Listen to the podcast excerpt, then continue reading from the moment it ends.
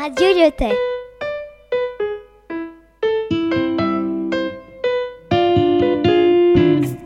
À la rencontre de Florence Tinard.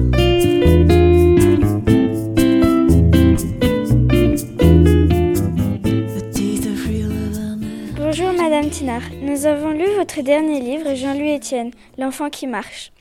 Pourriez-vous nous dire comment vous avez rencontré cet explorateur et pourquoi avez-vous eu envie d'écrire un livre sur Jean-Louis Etienne Alors, je l'ai rencontré chez lui la première fois.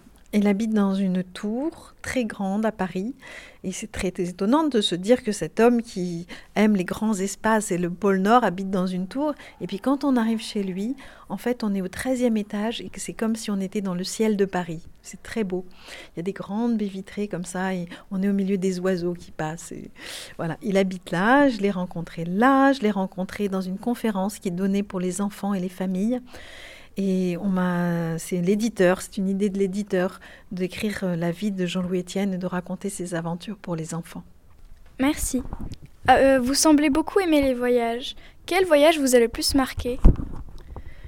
Alors quand j'étais jeune, j'ai fait des études assez longues pendant cinq ans. Donc pendant cinq ans, j'étais assise sur une chaise avec des livres.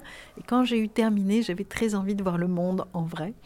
Et je suis devenue accompagnatrice de voyage. J'ai accompagné des groupes à travers le monde et j'ai comme ça été plusieurs fois, une dizaine de fois en Asie du Sud-Est et notamment en Thaïlande. Et j'ai adoré, et j'aime toujours l'Asie du Sud-Est.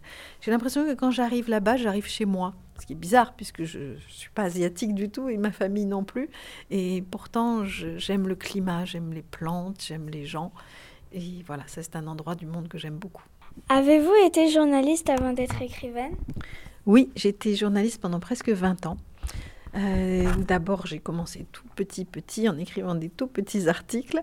Et puis, petit à petit, j'ai appris mon métier, en fait, un peu sur le tas, en travaillant dans des journaux. J'ai toujours travaillé dans des journaux de papier. Euh, j'ai jamais fait de radio ou de télé. Et à la fin de mon travail de journaliste, j'ai dirigé un journal que j'ai créé et qui s'appelait Les clés de l'actualité junior, qui avait pour mission d'expliquer ce qui se passait dans le monde aux enfants entre 8 et 12 ans. Quand et comment avez-vous ressenti l'envie de devenir écrivaine? Mais j'ai pas me suis pas posé la question comme ça. Je, je sais pas. Il y a des gens qui sont capables de dire moi à 8 ans je savais que je serais écrivain. Et moi, non. Euh, j'avais 38 ans quand j'ai écrit mon premier roman et j'avais envie de voir si j'étais capable encore de faire marcher mon imaginaire après toutes ces années de journalisme euh, où justement on ne travaille pas avec son imaginaire, on travaille au contraire avec son intelligence et en observant le monde et en essayant de raconter ce qui s'y passe.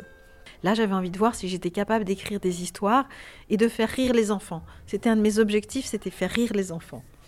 Pourquoi avez-vous changé de métier? J'avais hum, une petite lassitude quant au métier de journaliste. J'avais l'impression que le, la diffusion de l'information s'accélérait et j'avais envie de m'arrêter pour réfléchir. Et puis aussi, c'est ça, j'avais envie d'explorer un monde inventé. J'avais envie d'inventer le monde en fait. Après l'avoir beaucoup regardé comme il tournait en vrai, j'avais envie d'avoir ma part de créativité et de pouvoir euh, moi aussi inventer des choses. Combien de livres avez-vous écrit je crois que j'en suis à 36 ou 37 euh, depuis 17 ans. Vos livres s'adressent-ils tous aux enfants? Pas tous, mais la majorité. Et il y a beaucoup d'adultes en fait qui lisent mes romans pour la jeunesse. Les autres, c'est des documentaires pour les adultes et c'est souvent des documentaires qui ont trait à la botanique, c'est-à-dire aux plantes, et à travers l'histoire des plantes, à travers l'économie des plantes. Quel est votre auteur préféré? En littérature jeunesse, moi j'aime beaucoup un auteur qui s'appelle Timothée de Fombelle, qui a une très belle écriture et un imaginaire très fascinant et très intéressant. Et son livre que moi je préfère s'appelle euh, Toby Lolness. Et donc c'est l'histoire d'un petit garçon qui mesure un millimètre et demi, qui vit dans un grand chêne avec sa famille et tout son peuple. Et à un moment donné, il y a des euh, des gens qui fomentent un coup d'État, qui emprisonnent ses parents, et Toby rentre en résistance. Et c'est une très belle histoire. Êtes-vous en train de lire un autre livre en ce moment? De lire ou d'écrire? Alors les deux en fait. je suis toujours en train de lire et très souvent en train d'écrire. Et là, je suis en train d'écrire pour la première fois de ma vie un roman d'anticipation, c'est-à-dire un roman qui se passe dans 150, 200 ans à peu près. Un monde euh, après le grand dérèglement Merci beaucoup Florence Tinard. Nous espérons que votre séjour à Casablanca vous plaît bien.